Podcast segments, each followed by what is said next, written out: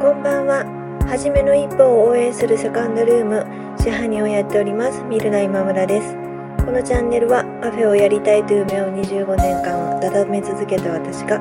楽しいこともへこむこともたくさんあるカフェオーナーライフをゆるゆると配信しています。あなたの初めの一歩の背中を押せる一言がお伝えできたらなと思って作っています。本日もよろしくお願いします。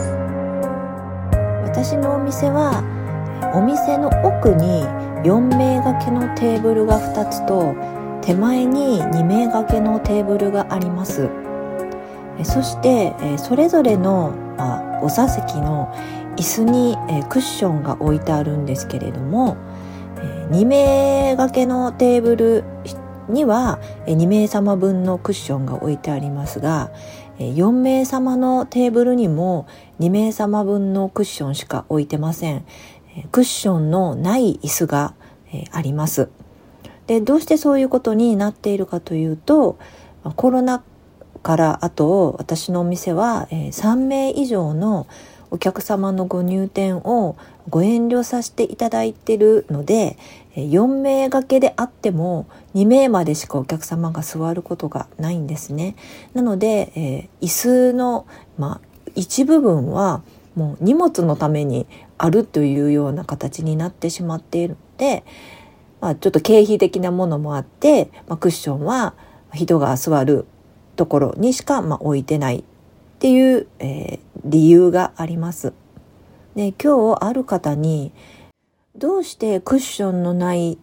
椅子とクッションのある椅子があるのっていうふうに聞かれたので、まあ、あの先ほど、まあ、言ったような理由を、まあ、お伝えしたんですけれどもじゃあ、えー、最初からお一人様のお客様は手前の二人掛けのテーブルにご案内して2名様を奥にご案内したらいいんじゃないのっていうふうに言われたんですけど私は正直それはもう絶対やらないっていうふうに決めてるんですね。とまあ最初に来たお客様が一番いい席を選ぶ権利があるっていうふうに思っているんです。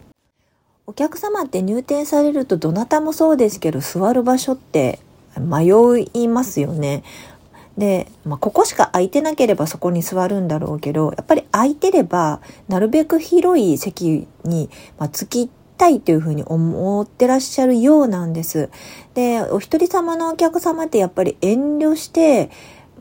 とまあ、狭い席に、まあ、座ろうとされることが多いんですけれども、奥の広い席に座っていただいてもいいんですよっていうふうにお伝えするとほとんどの方がやっぱり嬉しそうな顔をされるんですね。だから私はその後に2名様のお客様が仮に入ってくるかもしれないとしても